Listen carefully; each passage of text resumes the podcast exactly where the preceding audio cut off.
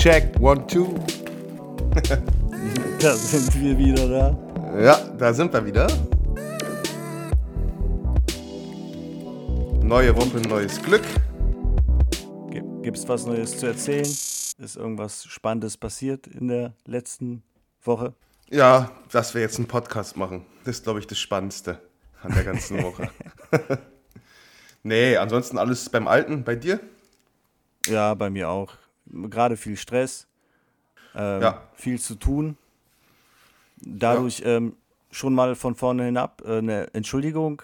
Die letzte Folge ist äh, zwei, drei Tage später erschienen. okay, ja. Aber äh, sonst läuft's. Ja, wunderbar. Heute haben wir uns ja auch was ausgedacht. Heute haben wir ja einen Themen-Podcast. Und äh, ja, der Vorschlag kommt eigentlich von einer Zuhörerin. Die hat gesagt, ey Mensch, mach doch mal eine Podcast-Folge über mysteriöse Orte. Mhm. Und äh, ich habe dann so ein bisschen recherchiert, also viele kannte ich ja auch. Ähm, viele wollte ich aber auch nicht beim ersten Mal gleich so verheizen. Und habe dann erstmal so mich erstmal selber gefragt, ja, was ist denn eigentlich mysteriös? Meinst du jetzt unheimliche Orte oder meinst du Orte, die, also mein von Keller? denen so, ja, ja, so, so Orte, wo so ein bisschen so ein Gruselfaktor ausgeht oder eher so Sachen, so unerklärliche Sachen, aber die müssen ja nicht gruselig sein. Mhm. Und ich habe mich jetzt einfach darauf konzentriert, so ein paar Orte rauszusuchen, die ähm, zum einen so ein bisschen unerklärlich wirken, was da so vorgeht, und zum anderen aber auch so eine gewisse, äh, ja, so, so einen gewissen Gruselfaktor mhm. herbeiführen, ja.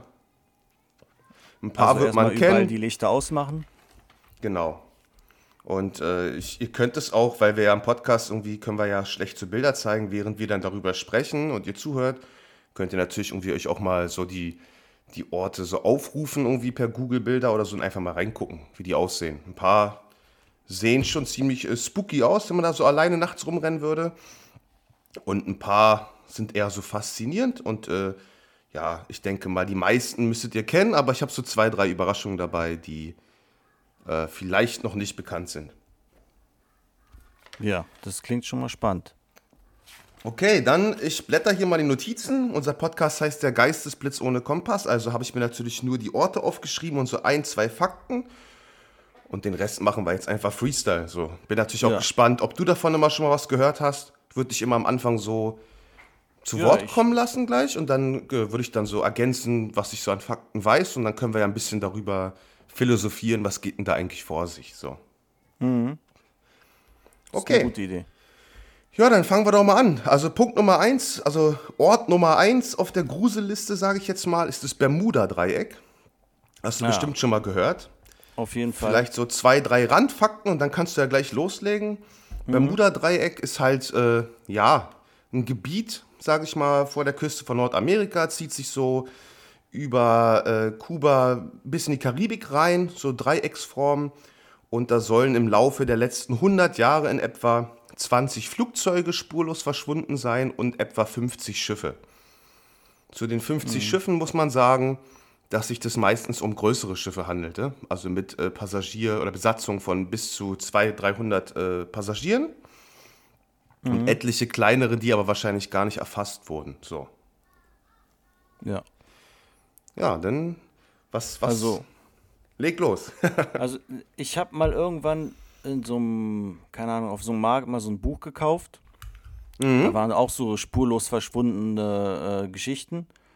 Und da war unter anderem auch das Bermuda-Dreieck äh, erwähnt worden, dass da halt riesige Schiffe und Flugzeuge einfach spurlos verschwunden sind.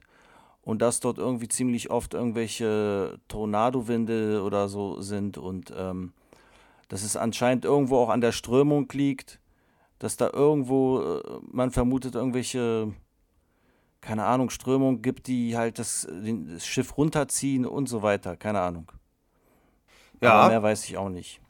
Okay, ich habe so ein bisschen in den äh, Erklärungsansätzen äh, geforscht. Die gängigste Theorie ist eigentlich, dass es da so eine Magnetfeldanomalien gibt, also mhm. dass da irgendwas mit dem Magnetfeld der Erde nicht stimmt und dass dadurch diese Messinstrumente regelmäßig ausfallen und die für diesen Absturz oder diese Katastrophen sorgen. Das muss man natürlich auch wissen, wenn da so ein Flugzeug abstürzt, dass der Ozean natürlich an der Stelle auch sehr tief ist. Also der ist, ist einfach auch schwer zu bergen. Trotzdem gibt es ja eine Blackbox am, im Flugzeug. Also man müsste eigentlich die Chance haben, so eine Dinger zu bergen, aber einige scheinen spurlos verschwunden zu sein. Das ist so die häufigste Erklärung.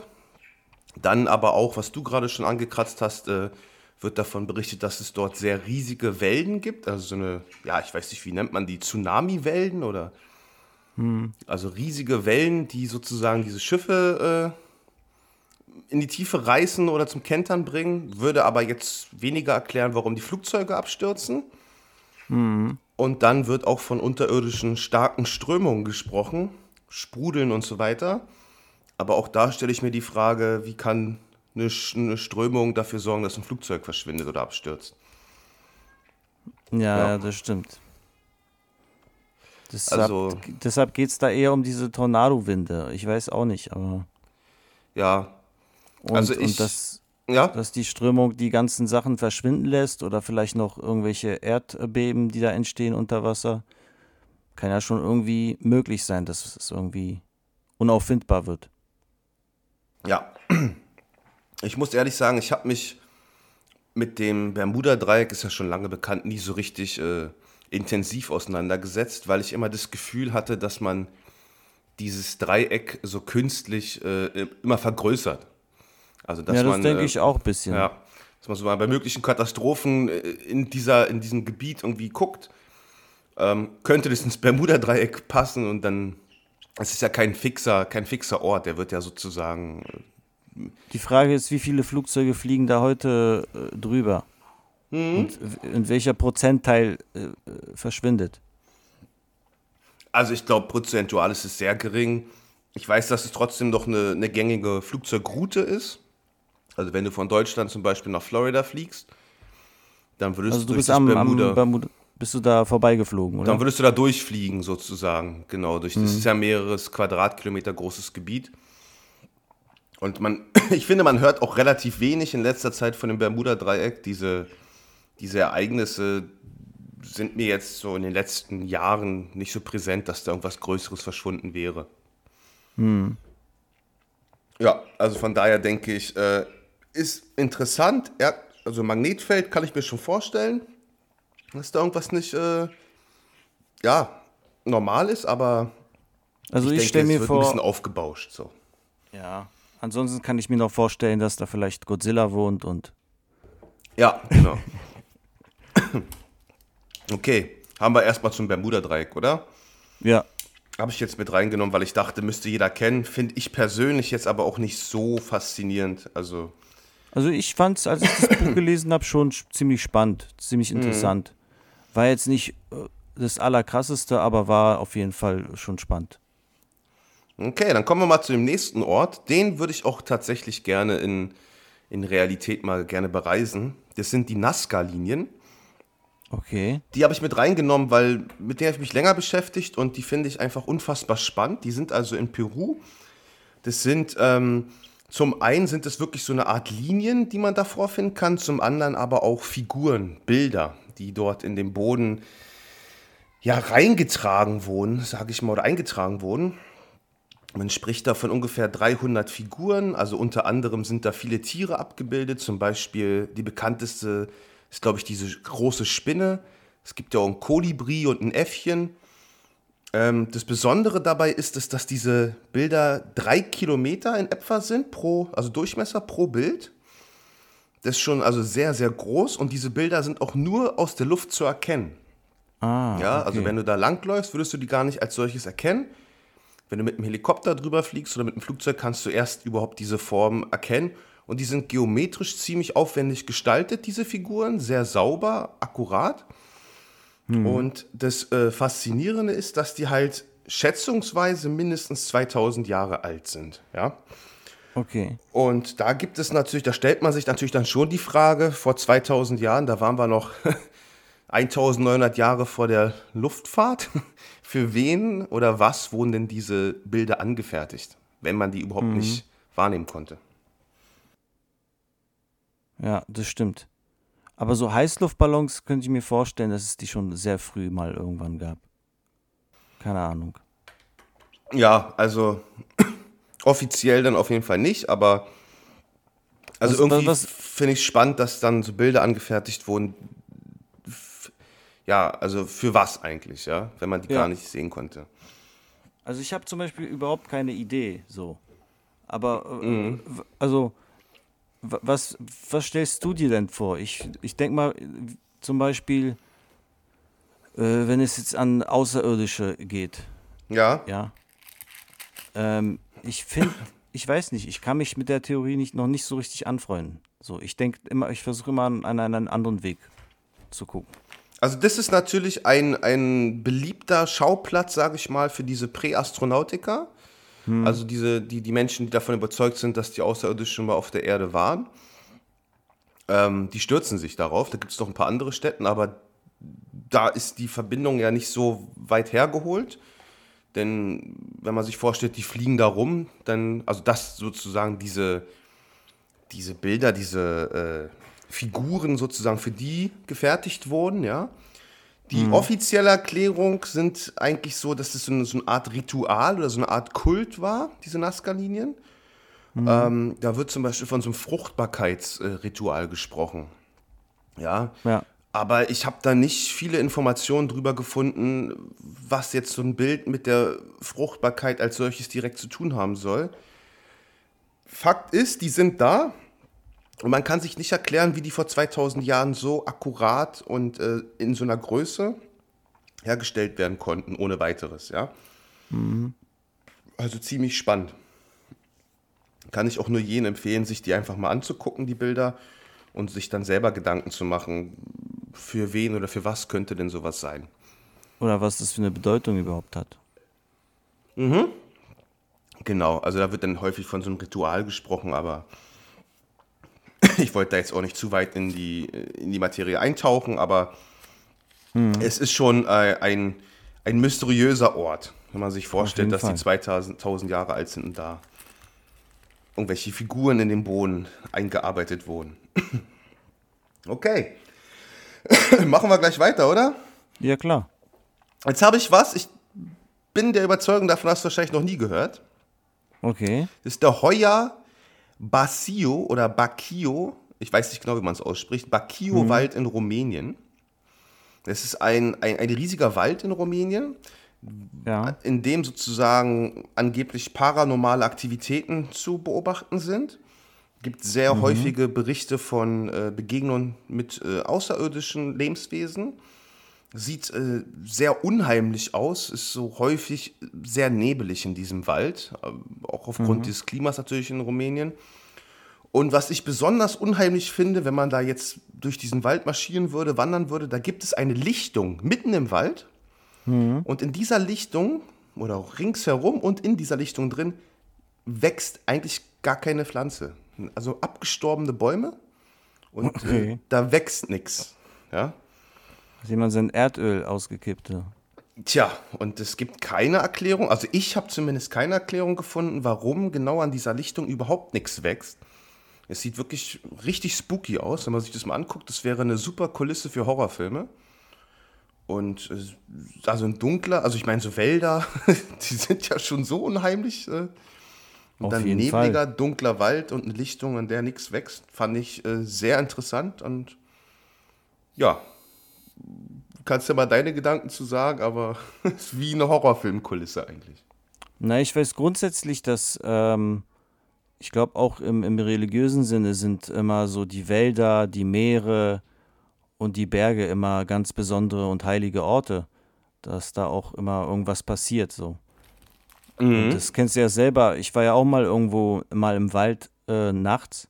Ey, das war so unheimlich. Du hast hinter jedem ähm, Holz äh, irgendwie liegen so, denkst, da ist da ein Mensch oder nee, das ist ein Hund oder plötzlich, das sieht einfach so wie Skulpturen aus manchmal. Und dann die Schatten und äh, sehr unheimlich zum Teil. Also, Ja, fand ich auch. Also das wäre ein Ort, wo ich jetzt mein Zeltlager nicht unbedingt aufschlagen würde. Aber so als Nervenkitzel da mal lang zu marschieren, wäre natürlich schon irgendwie ein Versuch wert. ich weiß, warst du mal schon so nachts im Wald? So mit, mit, ähm, also, Also Wo es wirklich übernachtet. richtig- äh. nee, übernachtet nicht. Aber Nee. so, ey, so richtig tief in der Nacht, ey, das ist un wirklich unheimlich. Also richtigen Wald kann ich jetzt nicht sagen, eher so, so Grunewald oder so. Aber das würde ich jetzt Ja, aber meistens siehst du irgendwo Lichter oder durch die Stadt ist es etwas heller. Aber wenn es wirklich Ja. so stockdunkel ist, dass du nicht mal deine Hand richtig vor den Händen siehst und dann hast du nur eine Taschenlampe, ey, unheimlich. Also Ja, da ich glaub- ich richtig Schiss. da spielt dir dann die Wahrnehmung wahrscheinlich auch äh, gerne mal einen Streich. Also da wird da jedes Geräusch sofort Ja, aufmerksam aufgesaugt. Knistern und- oder so. Genau. Ein Knacken, dann dreh, drehst du die Taschenlampe, dann siehst du einen Schatten vom Ast, denkst dir, das, da ist irgendeine Kreatur, so weißt du, irgendwie solche Sachen. Okay. Ich habe noch einen Wald in der Liste drin. Okay. Und da habe ich extra einen gewählt, äh, ein Wald in Polen. Ist auch, ähm, habe jetzt festgestellt, relativ bekannt. Mir sagte der gar nichts, dass der krumme Wald. Und ich werde das jetzt bestimmt falsch aussprechen. In Krysvi, Krysvi Las. Ich hoffe, das habe ich einigermaßen richtig ausgesprochen. Also es ist in der Nähe der deutsch-polnischen Grenze eigentlich. Und da gibt es einen relativ großen Bereich in dem Wald. Da sind, da wachsen alle Bäume direkt am Stamm abgeknickt in der gleichen Form und den gleichen Winkel. Also so Ah, okay, ja, ja. krumm, ja. Das Bild habe ich schon mal gesehen, ja. Und ähm, wenn man da jetzt langlaufen würde und du siehst auf einmal, dass diese, also wirklich So viele Bäume, Sichelform. genau, alle gleich geformt sind und alle mehr oder weniger gleich gewachsen sind, aber total so eine unnatürliche Form angenommen haben, könnte ich mir auch als sehr äh, unheimlichen Ort vorstellen. Und dafür gibt es aber relativ leichte rationale Erklärung. Es wird zum einen gesagt, es könnte sein, dass äh, Menschen einfach direkt, als die Bäume noch sehr klein waren, die einfach abgeknickt haben oder abgebunden haben und dass sie dann halt alle in diese Form reingewachsen sind. Das ist dann aber schon sehr lange her, denn die Bäume sind äh, teilweise 150 Jahre alt und einige sogar älter, habe ich gelesen.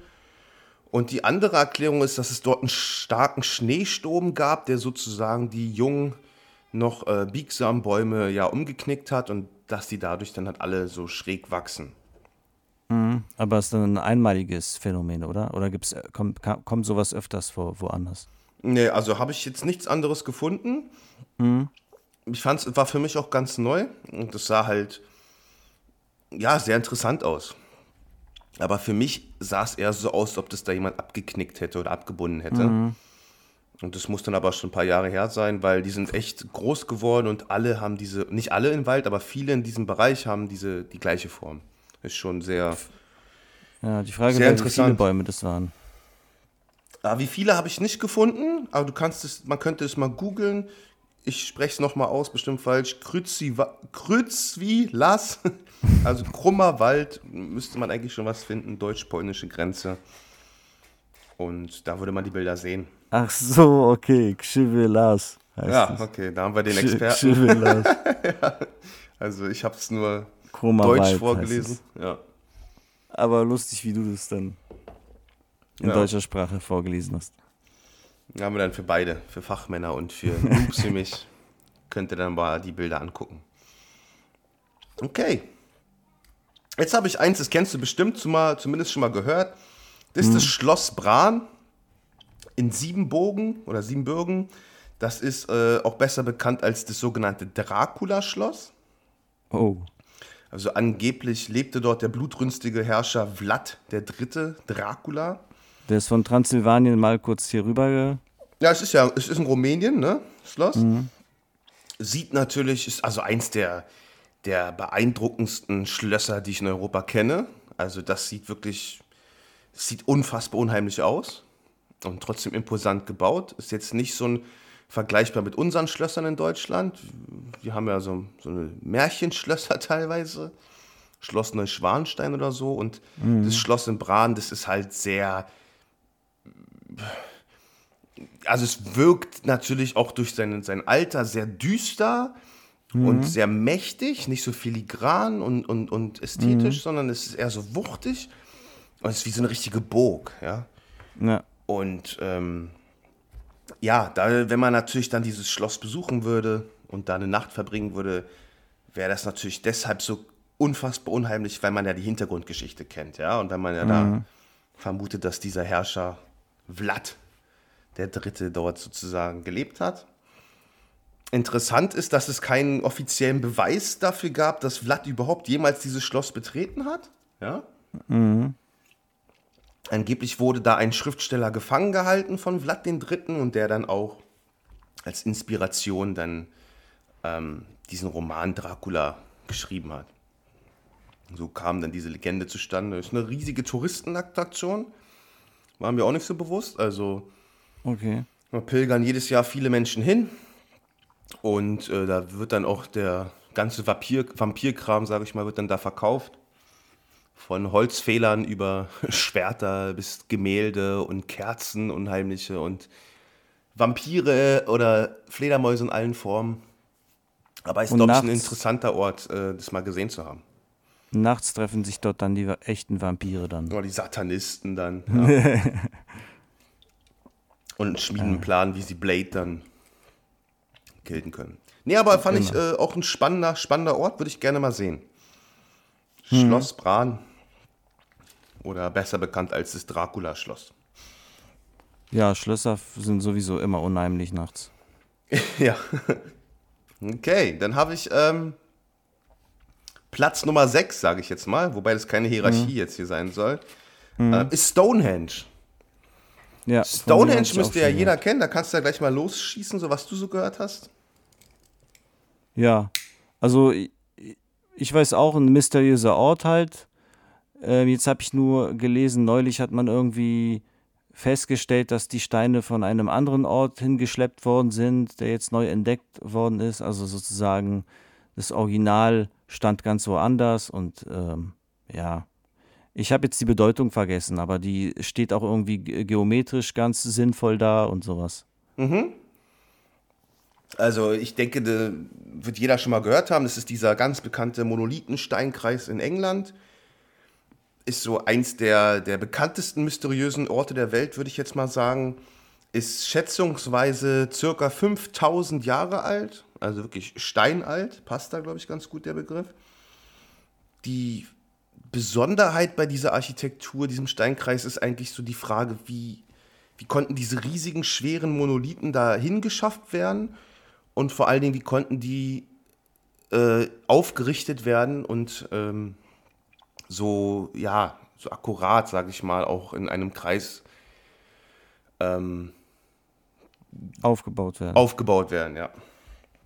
Auch hier werden äh, unterschiedliche Theorien wieder äh, ins, ins Spiel ge ge gerufen. Zum Beispiel natürlich gibt es wieder Leute, die sagen, es hat was mit Außerirdischen zu tun. Wobei das finde ich jetzt so ein bisschen weit hergeholt bei Stonehenge. Also während man bei anderen Sachen so Indizien dafür haben könnte, finde ich, bei Stonehenge gab es jetzt keine konkreten Anhaltspunkte, warum Außerirdische.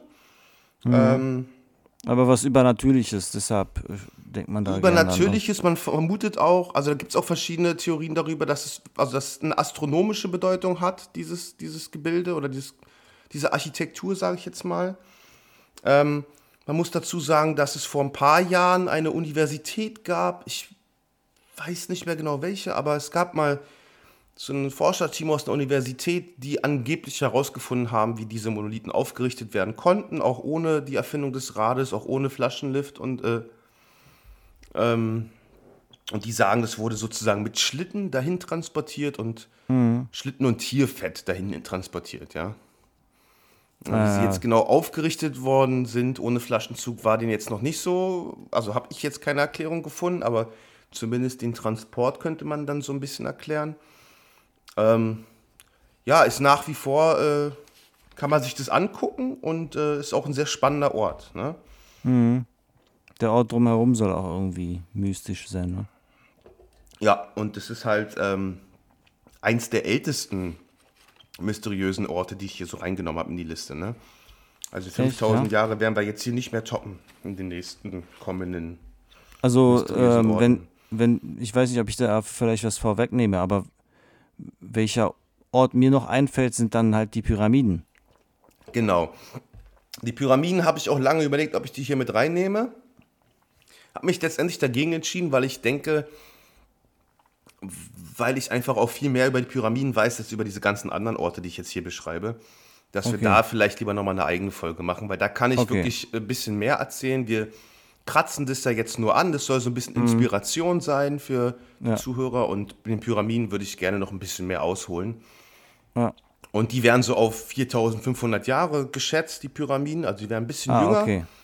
Aber es gibt auch äh, Wissenschaftler, die sagen, nee, die sind so 6000 Jahre alt. Dann wären sie natürlich noch älter als Stonehenge. Wie sind eigentlich die offiziell, offizielle Zahl, Zahl? Ja, vi- 4500 Jahre, so sagt man. In den Geschichtsbüchern. Genau, ja. Ja, nee, also das, das ist, ich glaube nicht daran, dass die vor 4000. Ich glaube, die sind schon. Du glaubst, sie sind älter. jünger oder älter? Älter. Ja, wenn sie älter sind, wird es natürlich alles noch. Ich glaube auch, dass sie älter sind, aber wenn sie älter sind, dann ist es natürlich noch faszinierender. Ja, das schon. Ja. Aber gut, das machen wir dann extra. Genau, Mir ich würde nur- sagen, mir- die, die Pyramiden kriegen nochmal eine extra Episode. Mir geht es nur darum, bei, bei den Pyramiden fällt mir nur ein, ich hatte mal, glaube ich, eine Geschichte darüber auch gelesen, ähm, über die Besucher. Ja, ich we- weiß nicht, ob es auch Napoleon war, der da mal besucht hat. Hm, richtig, ja. Und dann, und dann, wo die darüber beschreiben, was die da so empfunden haben. Und manche Leute beschreiben die, dass die sich seitdem irgendwie verändert haben und anders reagiert haben und solche Sachen. Also aus der Sicht fand ich das halt als mysteriösen Ort äh, spannend. Also das ist, finde ich, sogar der spannendste Ort. Deswegen würde ich da noch ein bisschen mehr zu erzählen. Ich kann schon mal vorwegnehmen, es gibt Schilderungen, ähm, dass als die ersten Ägypter damals am Nil gesiedelt haben, dass die Pyramiden schon da standen. Ja, ja, das genau, wäre natürlich genau. absolut faszinierend. Und es gibt mehrere Berichte darüber, dass die Pyramiden auch die große Flut überlebt haben. Und Mhm. auch dann wären sie natürlich älter als diese 4500 Jahre. Ja, weil ich meine, bis heute konnte man die Pyramiden in der Geschwindigkeit nicht aufbauen. Richtig, ja. Kann man nicht, hat man versucht und das Experiment war ein Fiasko. Und da können wir nochmal drauf eingehen. Also ich bin in der Überzeugung, man kann sie sogar heute noch nicht richtig bauen. In der Größe, in dem Zeitraum und in der mathematischen Präzision bin ich der Überzeugung, kann man es immer noch nicht bauen. Okay, aber dann machen wir das mal als extra alles. Okay, Platz Nummer 7. Schmeiß ich einfach mal rein und du gibst mir deinen Senf dazu. Die, die Osterinseln. Ja, auch ganz spannend. Ähm, ähnliche Geschichte finde ich wie mit den Stone Age, wo man sich fragt, wie die da hingestellt worden sind und ähm, man hat auch welche noch, glaube ich, entdeckt, die noch sozusagen in Stein gemeißelt waren, aber noch nicht auch rausgeholt worden sind.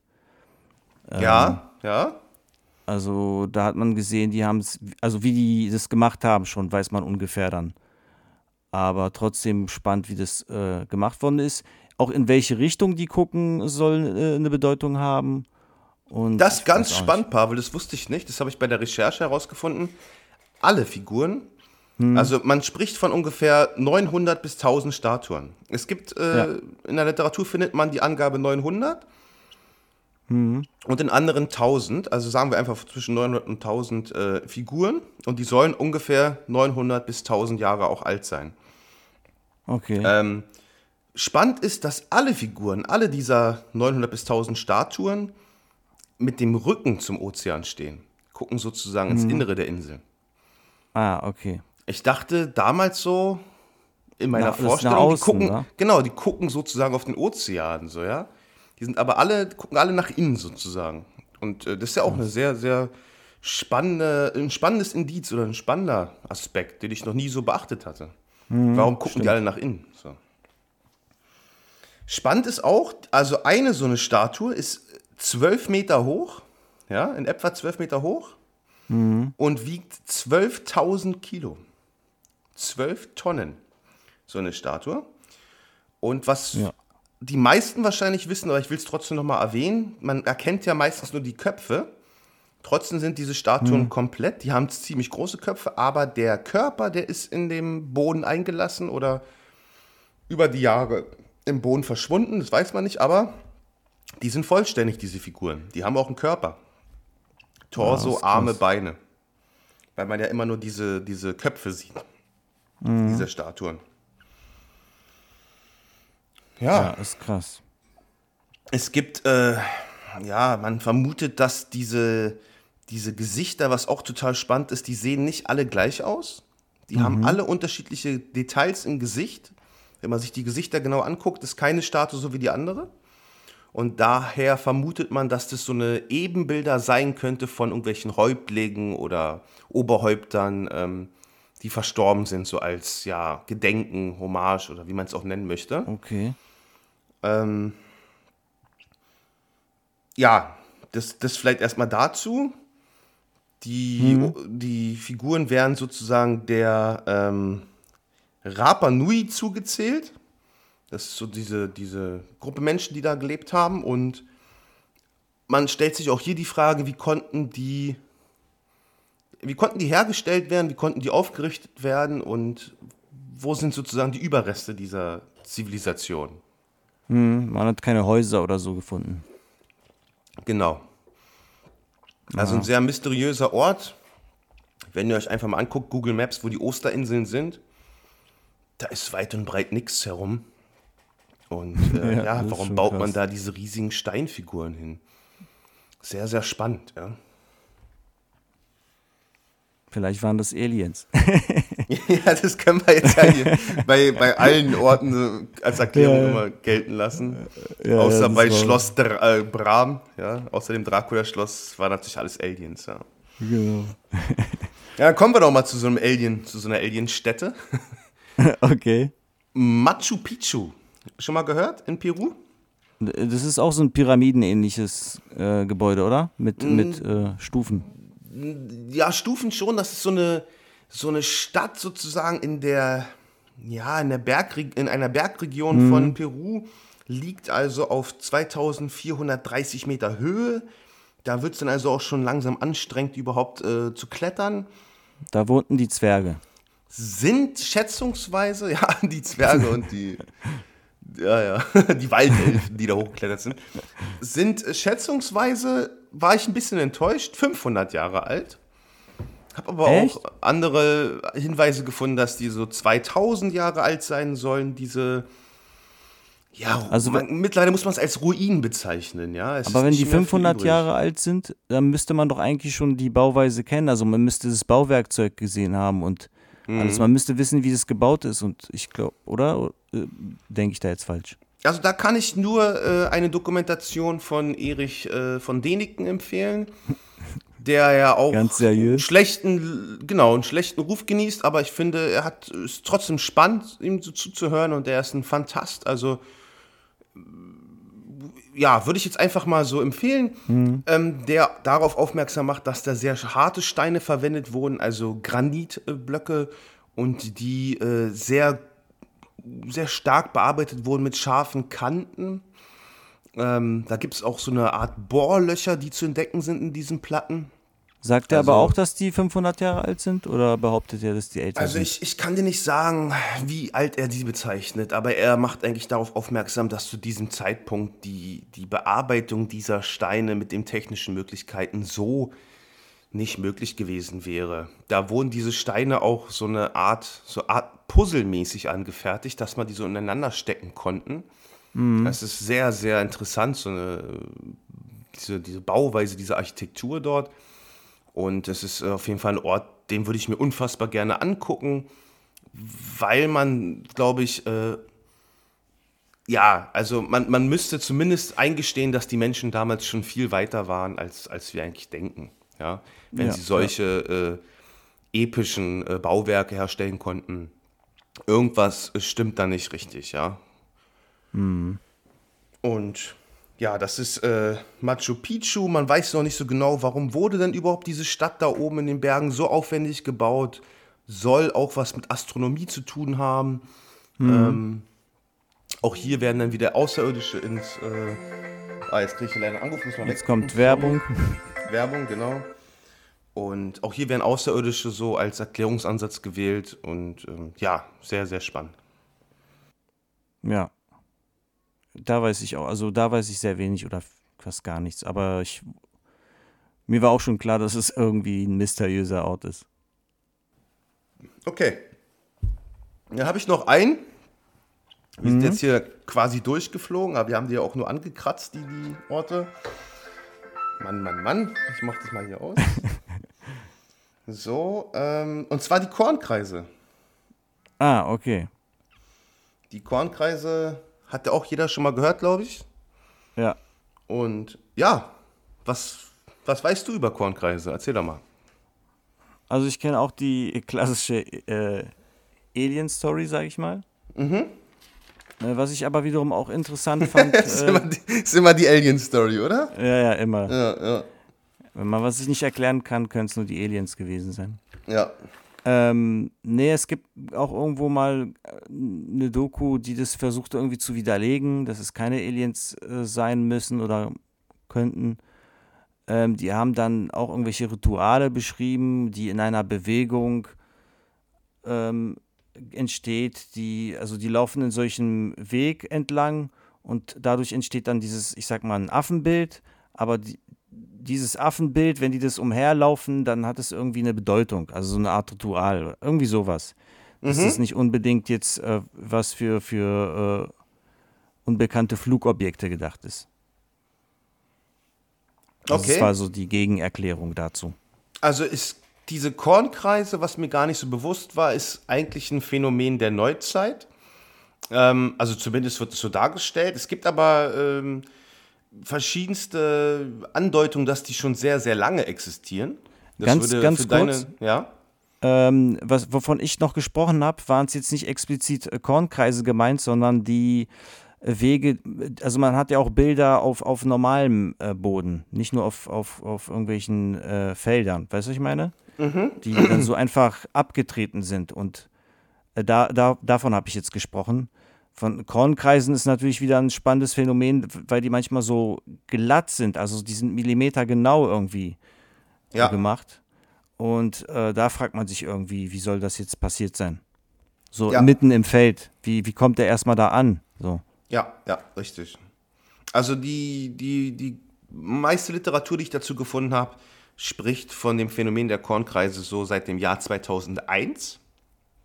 Krass. Da wurden diese Kornkreise in Hampshire und Wiltshire, England, ähm, entdeckt.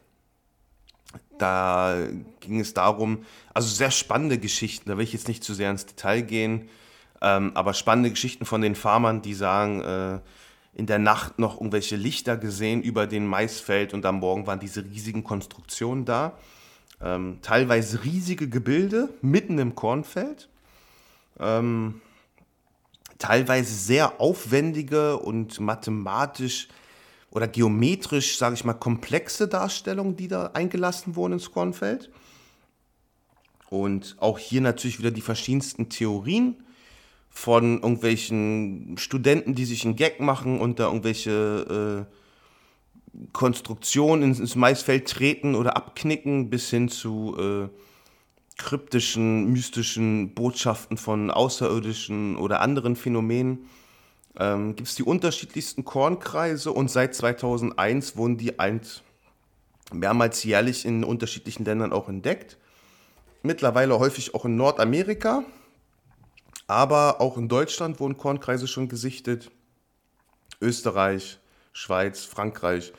Also es ist mittlerweile ein globales Phänomen und ähm, ja, man weiß eigentlich gar nicht, was hat es damit auf sich. So, ist es jetzt hier irgendwie, macht sich da jemand einen Spaß? Ist es irgendein Kult? Ist es ein Ritual? Es gibt auch Leute, die die versuchen, Army. naturwissenschaftlich daran zu gehen und sagen, das ist irgendwie ein bestimmtes Wetterphänomen oder hat was mit dem Magnetfeld der Erde zu tun. Ja, erst seit 2001, Ja. meinst du? Also, ich, ich denke, ist so die denk, offizielle Darstellung, aber es gibt Berichte, die, die s- davon sprechen, dass schon mehrere hundert Jahre diese Kornkreise immer wieder mal auftauchen. ich, ich weiß nicht, ob die jetzt irgendwie geschichtlich mal beschrieben worden sind, dass es schon früher da mal sowas äh, gab. Oder ob das wirklich erst seit 2001 entdeckt worden ist, weil dann könnte ich mir auch vorstellen, dass es äh, von, von mir aus von der Armee kommt irgendwie, weißt du, dass die an einer neuen Technologie dran sind. Das wäre auch möglich, meiner Meinung nach. Und dann haben die halt ein paar Tests durchgeführt, weißt du? Also was ich halt, äh, Aber ich habe also da keine Ahnung. ich kann mir halt schon vorstellen, dass sich da irgendwelche Leute so einen Spaß machen, gar keine Frage.